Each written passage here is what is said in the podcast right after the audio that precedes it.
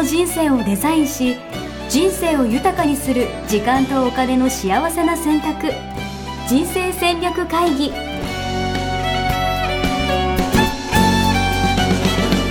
の番組は将来の仕事やお金人生にもやもやと不安を抱えている皆さんに元資産運用のプロキャリアとお金の戦略を同時に考える人生デザインコンサルタントの高頃もさあやが過去5年間延べ1700人の人生を望む形で豊かにしてきたメソッドを時間とお金の選択という切り口からお伝えしてまいります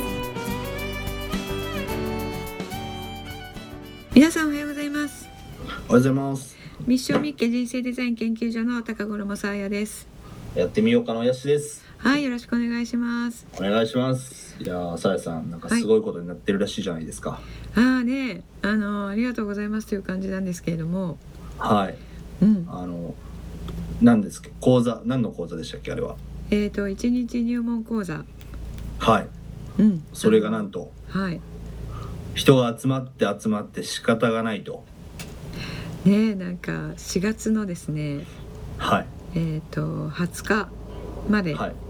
はい。えーもうですね入門講座8回分ぐらい、はい。えー全部満席をいただきまして すごいね。え、一回何人ぐらいのやつなんですか、それ？1回に8名で設定してましたが、あのはいはいはい。追いつかないので、はい。えー10名に増員しておうであの各回ですね、えー 10, 10名をもう超えてまして、おううんやば。人気じゃないですか。こんなことは今まであったんですか？こんなこと今までなかったですね。すごい、来ましたね。うんもうなんかおかげさまで。これはなんでこんな人気になったんですか？これねあのはい。理由は一つで。はい。あのクラブハウスからねはいはいはい。皆さん来て、うん、来ていただいてるんですよ。いやすごいんですよ。クラブハウスさやさんの部屋ね。毎朝やってて。うん、いつも200人以上いますもんね。そうですね。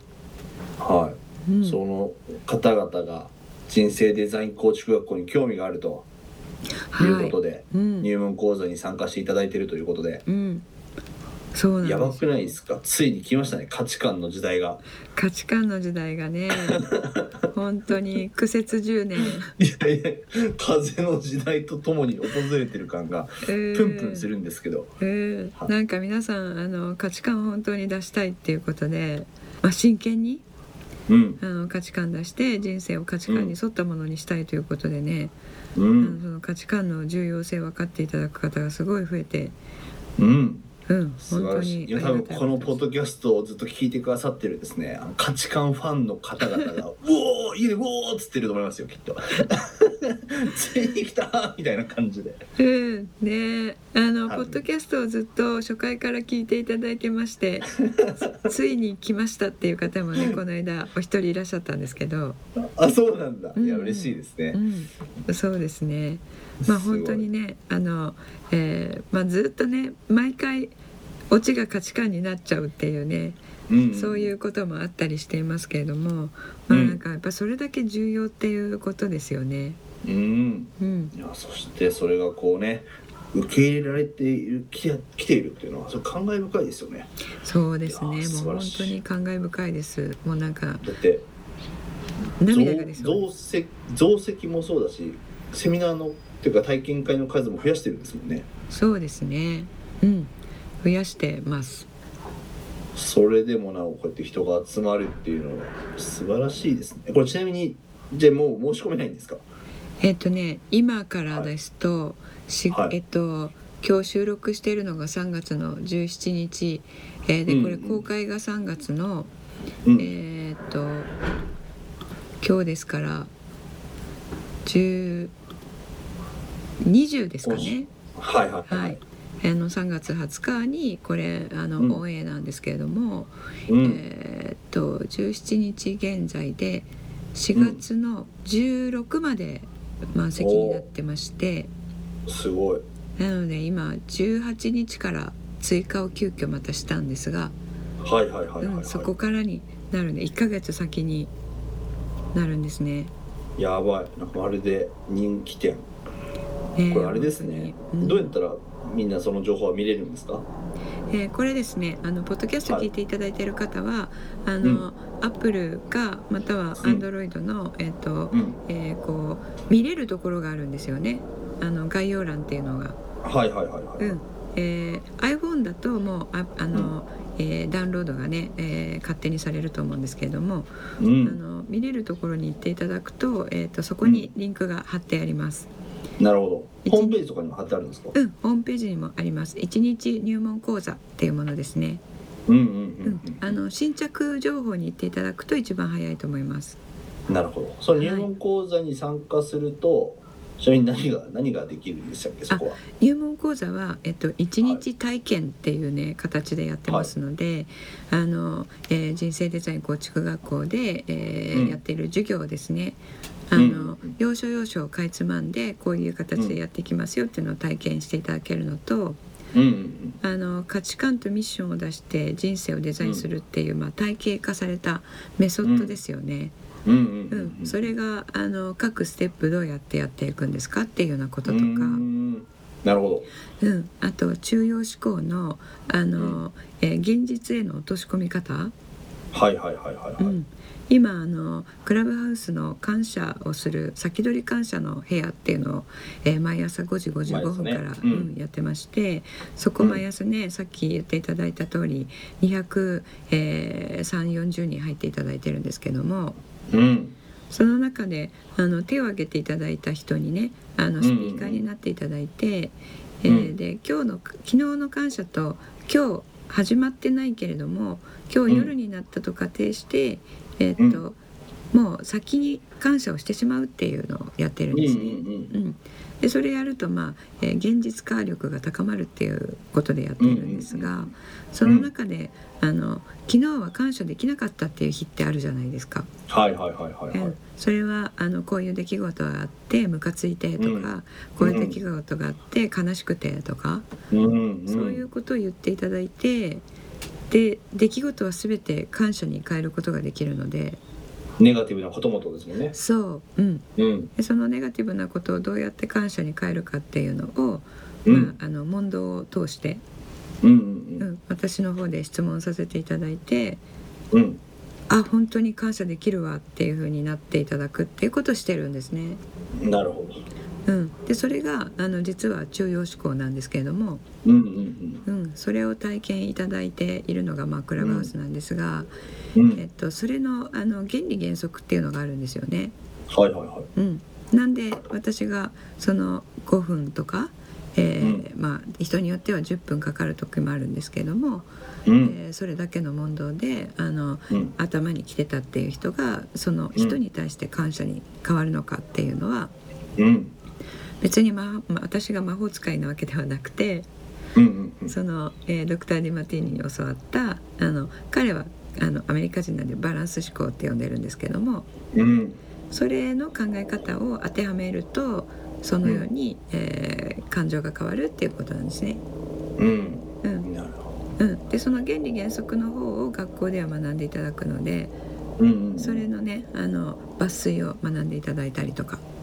いいですね。うん。ぜひ皆さん日程が空いてるうちにですね参加していただければと思いますんで。あれですよね高知学校のオープンキャンパスみたいな感じの意味合いもあるんですよね。体験できですそうです。るところだそうですそうです。うん、でだからみんなまだ本ね、講座でうん。どんなことをうん。習っているかとか受け入れるかとか体験できるかっていうのをうん、1日数なんか2時間ぐらいなんですか？あ4時間なんですよ。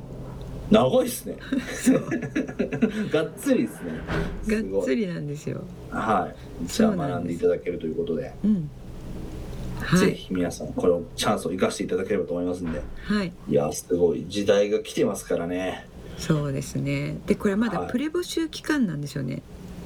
あそうなんだうん。本格募集は実は4月の後半からやる予定だったんですよ。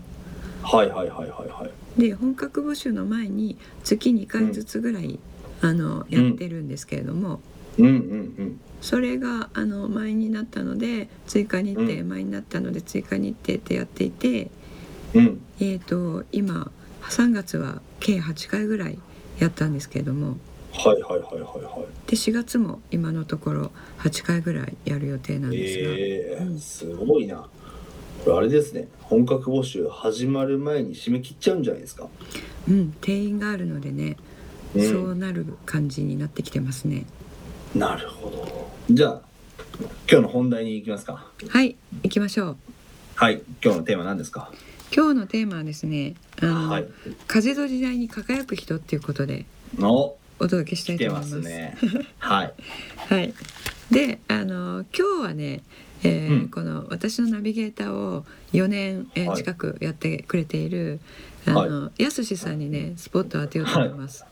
なるほど。いいんですか？これ。大丈夫ですか、うん。この回。大丈夫です。私はこの先行きがすごい心配なんですけど。大丈夫です。皆さんね、はい。あの、えーこの間のオフ会の時にもやすしさんの人気がすごい高いということが判明しましたので、いやーいますよ。隠れやすしファンいますからねみんな隠れないでほしいんですけど、ね。はい、はい。はい。この間ねあのやすしさんに質問があのかなり集中、えーしましたので 皆さんあの聞いている方もね質問があるんじゃないかと思って。はい、今日は本当ですか？あのうんやすしさんにスポット当てたいと思います。まああのナビゲーター兼ゲストみたいな。はい。一人二役みたいな感じではいお願いしたいと思いますぜひあの小田さんいいところを引き出していただければと思いますんでよろしくお願いします。すね。はい、ははい。い、じゃあいつもと立場反対ということで。でやすしさんなぜ風の時代に輝く人っていう風になっているかというと、その、はクラブハウスでね、あうん。の実は1ヶ月ちょっとですけれども始まって、うん。えうん。ーフォロワー数がなんと何人ですか？いやでも今はね5.85800人ぐらいですかね。5800人。はい。5.8K っていうねあの表示をされるんですけれども、うん。あの K って英語で1000のことを K ってねあの表すんですけれども、そうね5.8っていうのはかなり少ないんですよね。かなり少ない。かなり少ないですよね。あのフォロワー数まあ1000いっている方はもうかなり少なあいですけそども。うあそういうことね、うん。5.8K ぐらいいる人が少ないってことね。あそうそう。5.8が少ないわけじゃない。5.8K しかいないのに。あなた大丈夫みたいな。いやいやいやいや。そんなイメージかと思いました。いやいや5.8っていうフォロワーさんを、えーもう持っている方は非常に少ない、確かに。うん、で著名な方もねあのいないですよね。なかなか。うんでじゃもちろん上には上がたくさんいますからね。はいあまあねあの、はい。えーもう、えー1万とかになっている方もねたくさんいますけれども、あのまあ、うん。著名な方ですよね大体それは。うん。うん、ん。でもともとねファンの方とかが、えーいろいろ YouTube とか他の SNS でたくさんついている、まあ、著名な方はそういう方いらっしゃいますけれども、うん。あの一般の無名人で 無名人みたいですけど、有名人ですからはい、うん、あの5,000をね1ヶ月ちょっとで超えているっていうのは、なかなかいないと私も思ってるんですけども。いやありがたい話ですよ、ね。そのね秘訣をねちょっと今日は、はあの紐解いてみたいと思います。なるほど。ありがとうございます、いうん。いつかあるかな。自分としては何がはい。あの要因だと思いますか？要因ですか？うん。うーん応援ですかね。いやなんかうん。あれじゃないですか。あの私そのコンテンツがあるわけじゃないのでうん。そのペラペラ私がこうスピーカーとしてねみんなにいいことを話してるわけじゃないんですよ。うん。でも逆に言うとなんか自分たちの周りの素敵な人の話をうん。いかに聞くかみたいなことの役回りがやっぱ多くて、うん。ナビゲーターとかもそうなんですけうど、んうん。だからなんかいろんな人の話を聞いてるっていう感じですね。うんうん。あのモデレーターっていうね役回りが、あのあるんですけれどもうんうんうん。それになることが多いってことですよね。そうですね。自分で部屋開いてとか、うん。他の人の部屋行っても、うん。要はいかに質問するかみたいな感じの役割なんで、あんまドヤ顔して言えないから私は。うんうんそう、うん。さえさんみたいに愛と感謝なんですよねとか言えないんですよ私は。う ん。であの本当にね。何ですか？それ美味しいんですか？みたいなそういうタイプなんで。うん そうですよね。だからあの質問力っていうことですよね。そうですね。それは一つあると思いますやっぱり、うんうんうん。うん。であの、えー自分で開いてるルームの場合はあの、自分が、えーゲストの方を呼んでいるので、うんうんうんまあそれはね、えー、とどんどんいい質問していってその方のうん。良さを引き出すっていうのはあると思うんですけれども、うんうんうん。あのやすしさんの場合はえっ、と、クラブハウスってあのあまりやられてない方はちょっとわからないと思うので、えーちょっと仕組みをね説明すると、あの、うん。えー人が開いたルームにピョコンって入れるんですよね。うんうんうん。で入って手を挙げるとスピーカーっていうね話せる、えー資格を持つことができて、えーで一緒におしゃりべりできるんですよね、うんうん。はい。でそれにならない手が手を挙げない限りは聞いてるだけのね、席にうん。あの勝手にいることができるんですよね。うんうんうん。でそのスピーカーの人たちが勝手におしゃべりしているのをあの、うん。外野で聞いているみたいなねそういう仕組みになっているんですけれども、はい。まあ、あのセレブの人たちのおしゃべりを、えー聞くみたいなコンセプトで作られたと聞いているので。うんうん、でそのあの仕組みの中で、えっと大体呼ばれるんですよね、あのえーやすしさんって。うん。うん、手を挙げるっていうことの他にあのルームを開いた人に「あなた上がってください」っていう形でねあの招待されるっていう機能があるんですよね。はい。うん、でやすしさんはだいたい入ると「あ応援やすしさんいらっしゃいました」って言って「上がってください」って言われるじゃないですか。まあそういうところもはいあります。うん。えーであのスピーカーに上がってそうすると、あのそのゲストの人とか、えールームを開いた人とかとねあの、うん。話せて、まあ、そこでね、あのゲストの人に「ちょっと質問いいですか?」って言ってうんうんうん。大体いつも「いやその質問聞きたかったんだよね」ってみんなが思うようなねいい質問を投げることで次からまた「あやすしさん来ました」っていう感じで呼ばれるっていう風にねなって、うん、るかなって私はあの見てて思っているんですけれども、はい。うん、でその質問なんですがはい。これね知りたい方多いと思うんですよね。うん。質問力上げたい。質問力上げたい。確かに、うん、で私ねこれないんですけれども ないんだ。そうなんですか。あのコーチングをする時の質問っていうのは,、もう、はい。あの真実がこの人が見えるようにする質問はできるわけですよ。うんうんうん。まあそうね。うん、ですけど、うん。それとは全く違うじゃないですかこうういう、ん。えーゲストの方にね、えーとはい。良さを引き出すっていう質問はうん。ちょっと違いますよね。うん。でねこないこの間すごくあの著名な方のルームに入ったらあの、えー光栄なことに、えー挙げていただいてうんうんであの招待されたので質問する、質問する人上がってくださいっていう時ってそういう仕組みのところあるじゃないですか。うんうんうんううん。ん。で質問する人とその、うん。えールームを開いた人が、えーと「あなた上がってください」ってゲストみたいに上げられる人とうん。スピーカーって混在するんですよね。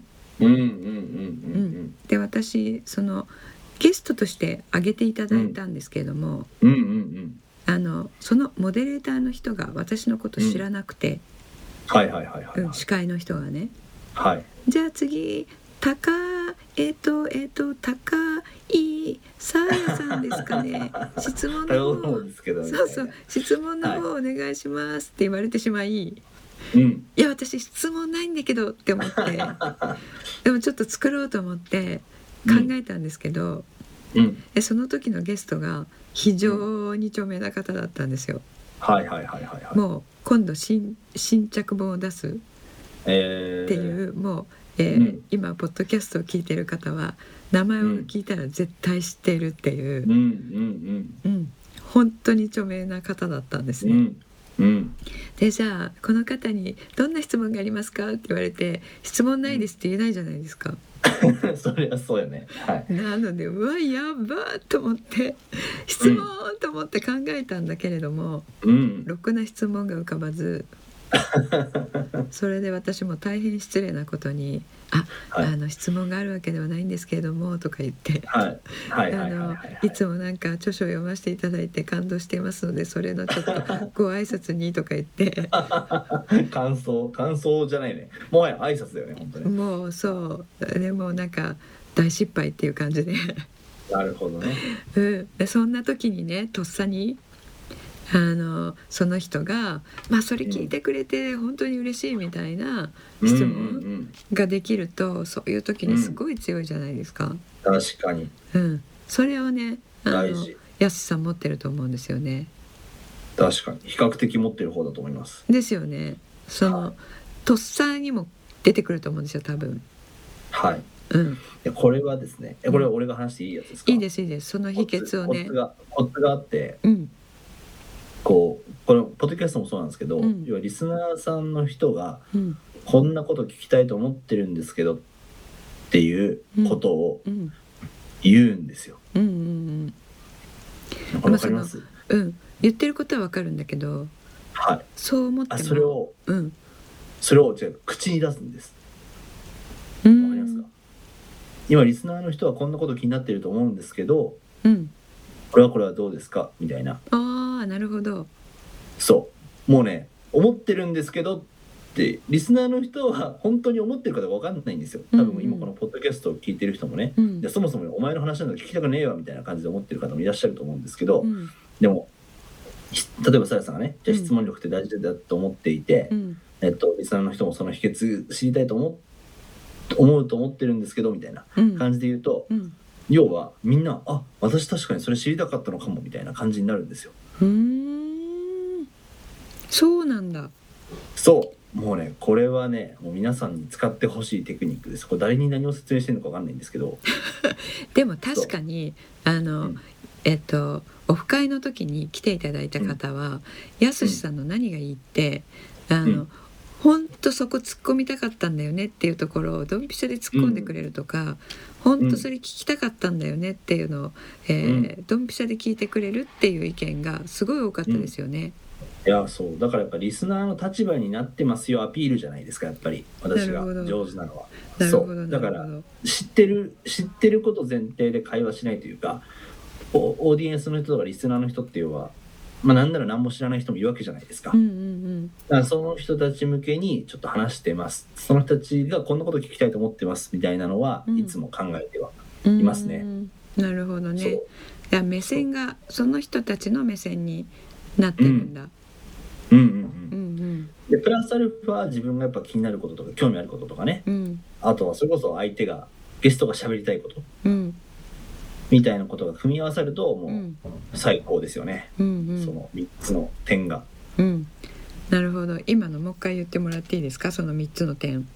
あるいはオーディエンスの人が聞きたいこと、うん聞きたいと思ってるだろうこととうん自分がすごい興味があることうんとあとはそのスピーカーの人が喋りたいこと、言いたいこうんうん。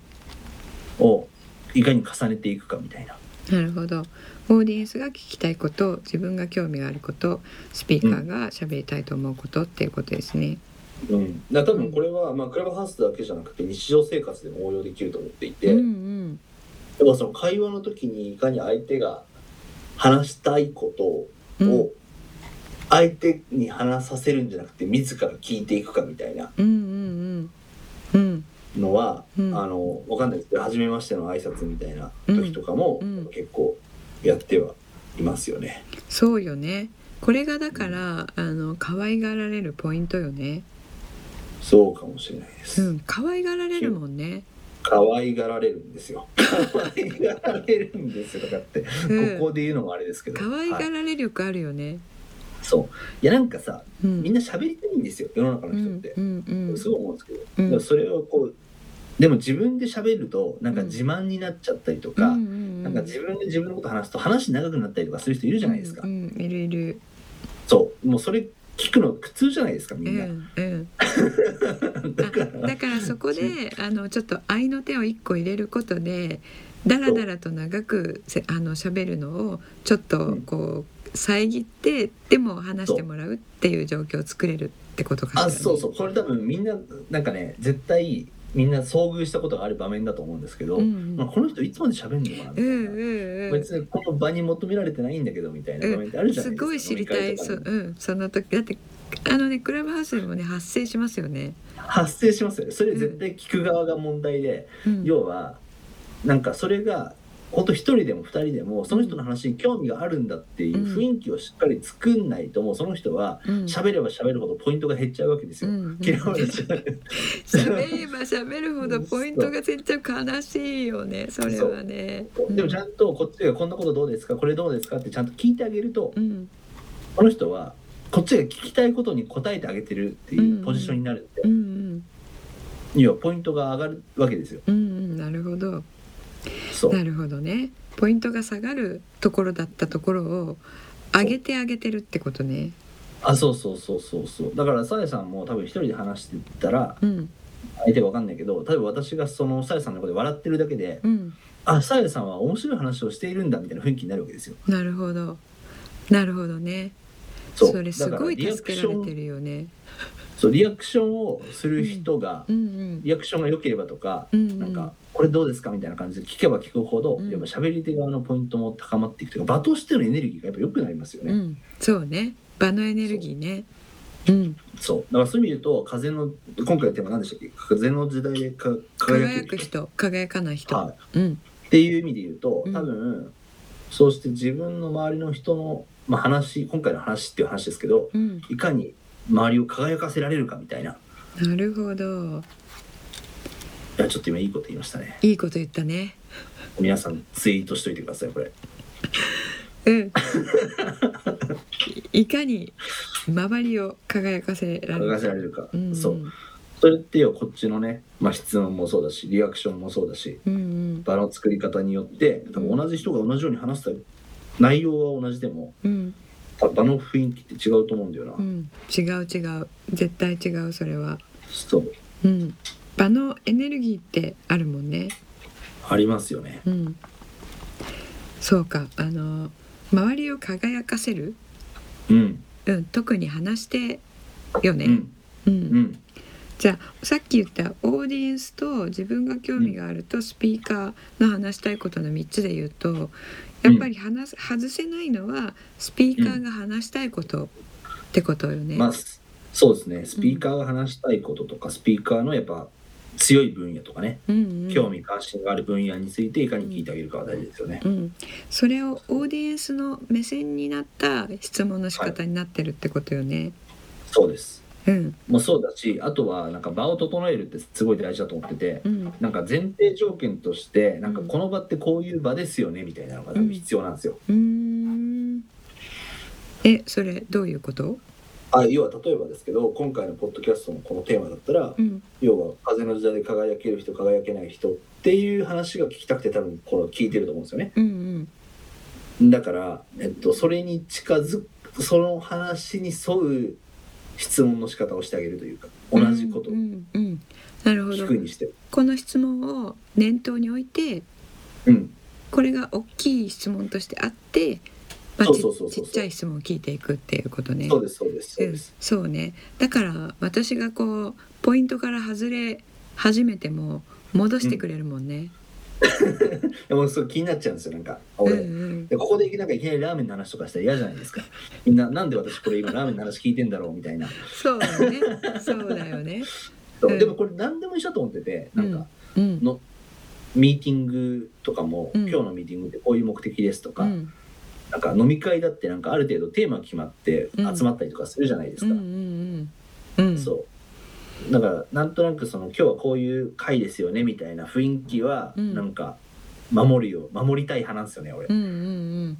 やっぱだからそこを外してないからあのえーなんでしょうね。話してるところだけを見ると何も考えずにただ楽しんでるように見えるけど、いやいや。でも何もそのテーマコンセプトをみんなで楽しむみたいなうんうん感じですかねうんうん、実際に何も考えずにただ楽しんでいる人の場合はここまでフォロワーさん数つかないと思うので、らいやーまあそれはねそうかもしれないですね、うんうんなのでねそこを多分外さない中でのうん。あの楽しい雰囲気作るっていうのがねうん。それが求められるものなのかもしれないですね。そう。いやうん。特にうん。なんかもともとねなんか専門性があってうん。強みがこうバッて出せてね。うん。もうそういう人はもうすでに輝いてると思うんですよ。うんうんその地の時代においても。うんうん。影響力があってみたうんういな、んでも私の場合はそういうなんかズバッとこれ言うわよみたいなうんこれ教えてあげるわよみたいなキャラじゃないので、うん専門性とかあるわけじゃないのでうんなんかそういう人こそ多分そういう人の方が多数派なんじゃないかなと思っていてうんうんうんそういう人こそなんか周りの人を、まあ、応援できる力じゃないけど、うん輝かせられる力っていうのはうんなんか身につけたらいいんじゃないかなと思いますけどね。うんうんなるほどね。あの、うん分かった。だ大体分かってきました。やすしさんのね人気の秘密が、本当ですか、うんうんうん、だからスピーカーになってる人はやすしさん来たらすぐ、あ応援やすしさん来たっていうねことですぐにこう上げてもらえるのはその、えー反応とかその、質問力もあるけれども、その場を整えるっていうねこうテーマから外れないっていうね、うんうんうんでしかもあのオーディエンスの人たちも聞きたいことを聞いてくれるっていう、そこであの、うん上がってもらえると場が盛り上がって整うっていうのがあるからですね、うんきっとね。なるほど。うんありがとうございます。そうやってちょっと分析されることあんまりないので、ちょっうんうんとドキドキします。そうなんだな、本当に。うん、ありがとうございます。そうだと思います。だっていつも上げてもらってるもんね。いや、そんなこともないですけど、まあ、そうですね。あげてもらう機会はありがたいことにうん、そう。そういないと思いますよ。うん、あその成果、成果出さなきゃとか思いますよね、やっぱね。うん、その専門性があって、えっと、はあこのテーマだから今この専門性ある人が入ってくれてるので、えーうん上がって喋ってもらおうっていうのはそれありますよね。うんうんううんん、私があのあじゃあさあやさん上がってくださいっていう時もあの、うん価値観の話になっていたりとかはいはいはい。そ。のマーケティングについて話してる時でも価値観に話が流れた時に、えー私が入ったりすると、えーあじゃあ専門の人来ましたからちょっと上がってもらいましょうっていうのあるけれども、はいはいはいはい。うん、自分が専門のかことをじゃがテーマじゃない時にはあの、うん。全然呼ばれないので、うん。うん。うん、それがねなんかそうじゃない時に呼ばれてるってことはやっぱその場をね、整えて作ってくれるっていうところがあのみんな言語化はできてないけどもあの、うんあ上がってもらおうって思ってもらうその秘訣なんですかね。いやーありがたいですね。そうおっしゃっていただけるとう。んうん、これでもあの本当におっしゃる通りどこでも使えますよね。そう。いや、本当そう思ってて。うん、特にあの雑談力があのものを言う時、雑談力ね。う。ん、いやー雑談力ってやっぱ大事ですよね。大事。大事。私とても苦手なんだけど。すごい苦手なんだけど、うはい。ん、大事ですよこれは。いやなんかあのこれちょっともしかしたら話それちゃうかもしれないから恐縮なんですけどいえいえその。クラブハウスでこの間やってた部屋がねうん。あの血液型トークっつって、うん A 型 B 型 O 型 AB 型の人集まれっていう部屋をやってたんですよ、うん。まあ全員じゃんみたいな話なんですけど。それでみんなでるね。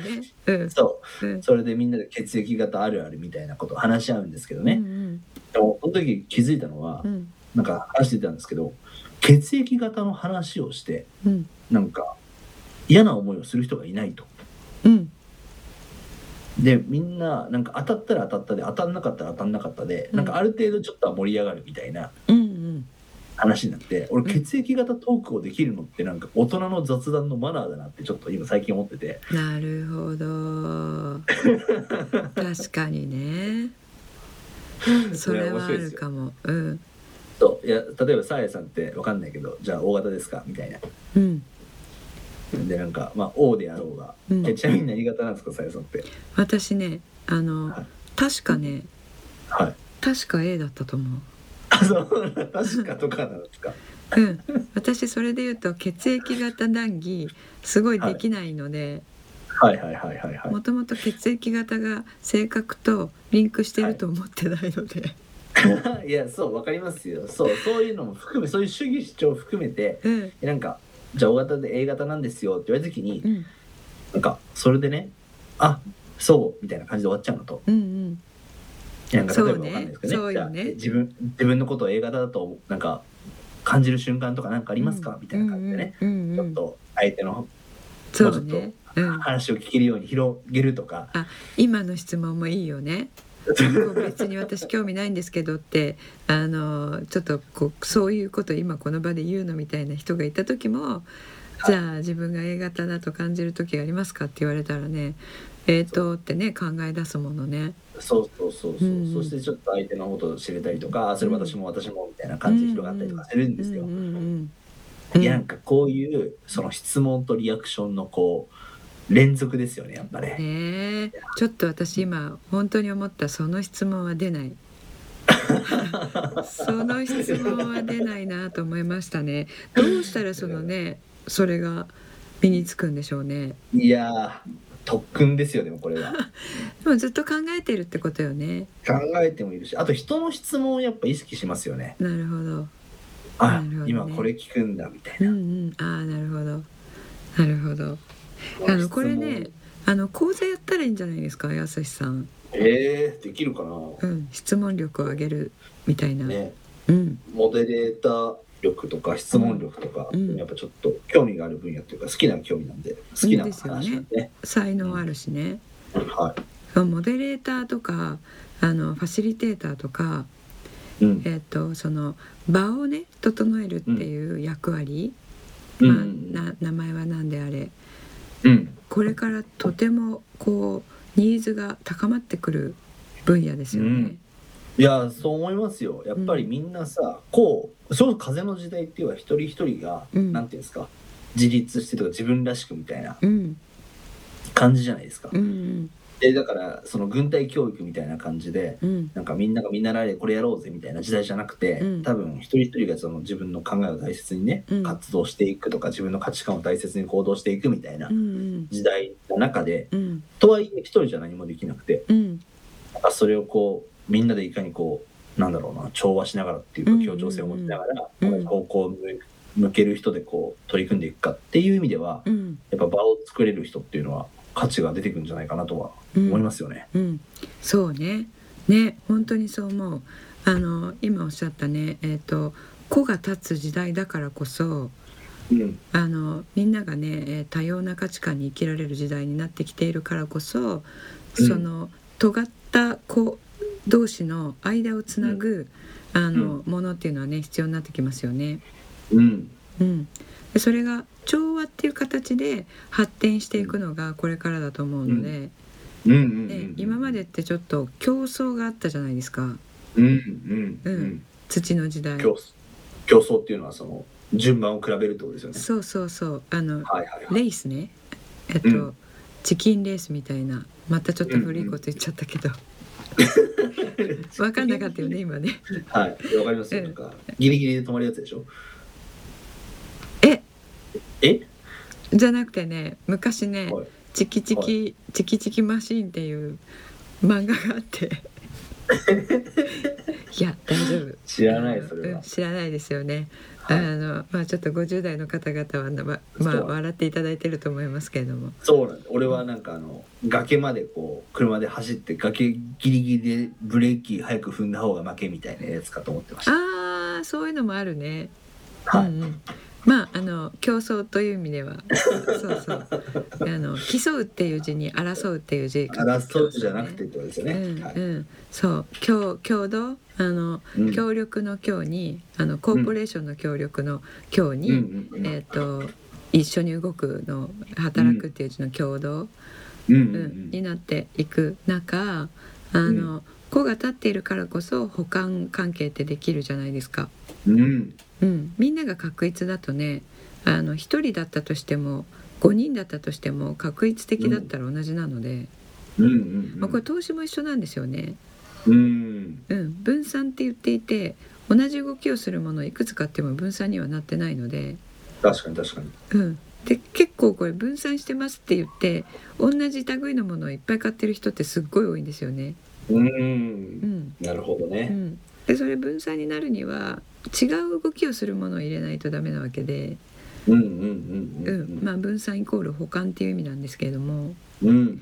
うん、それねあのコミュニティだったり、えーこの一つの閉じた経うんうんの中で、えっと、尖った子と尖った子があの、うん。保管するような形で、うん。その経自体のね力がこう出されるとね、うんうん。いいですよね。うんうん。ないうん、まあそれティール組織とかいうのにもつながっていくんですけどうんそれに必要とされているポジションですよね。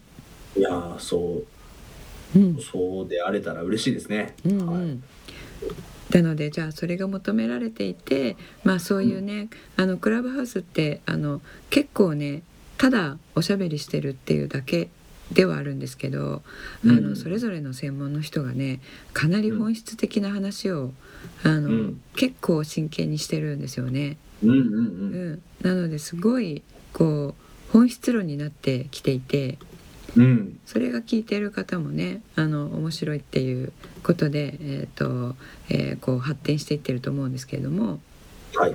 うん、そこであの、えーもう5,000フォロワーさんを、えー持って活躍されているということでねあの時代に、えー、やすしさんに時代が追いついてきたみたいな。来ましたか？我々の時代が来てますねこれは。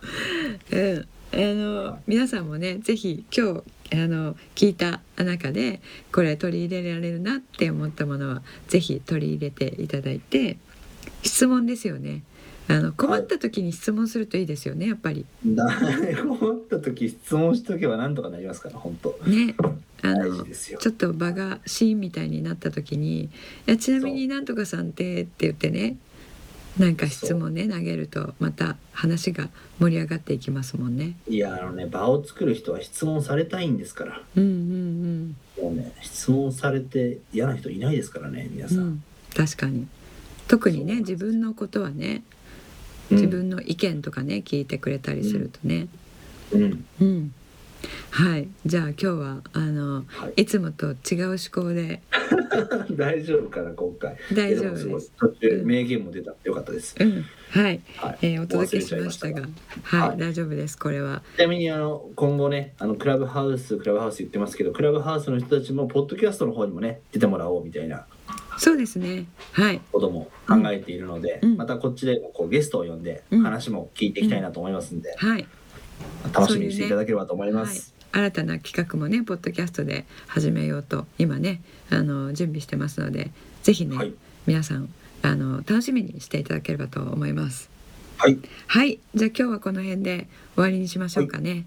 はい、はい、じゃあ皆さんありがとうございました。さようなら。ありがとうございました。構築学校ではこの秋から通年募集を開始しました。1日入門講座説明会。こちらにご参加いただくと、えー学校でどのような授業を受けることができるのか体験をすることができます。そしてカリキュラムはどのようなものなのか、えー中に入っている方はどのような人がいるのか、えーさらに卒業後の人生はどのような人生が待っているのかそういったことを体験学習そして説明を聞いていただくことができます。毎月2回ないし3回開催しますので、えーこれまで半年または1年待っていただいていた方もぜひ直近の入門講座説明会にご参加いただければと思います、えー特典もご用意しています、えーこちらで皆さんとお会いできることを、え楽しみにしております。